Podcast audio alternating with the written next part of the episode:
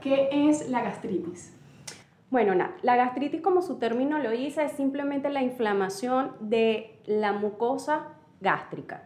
Es un término muy difundido y que normalmente utiliza todo el mundo para este, eh, connotar la inflamación del estómago.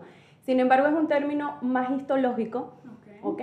Porque debemos determinar que realmente hay una injuria, una lesión en la mucosa para poder hablar de gastritis. El término más adecuado, que quizás no es comúnmente conocido, es una gastropatía, que significa una enfermedad o un proceso inflamatorio del estómago con poca inflamación, sin inflamación o con inflamación. Pero realmente el término más comúnmente conocido es gastritis.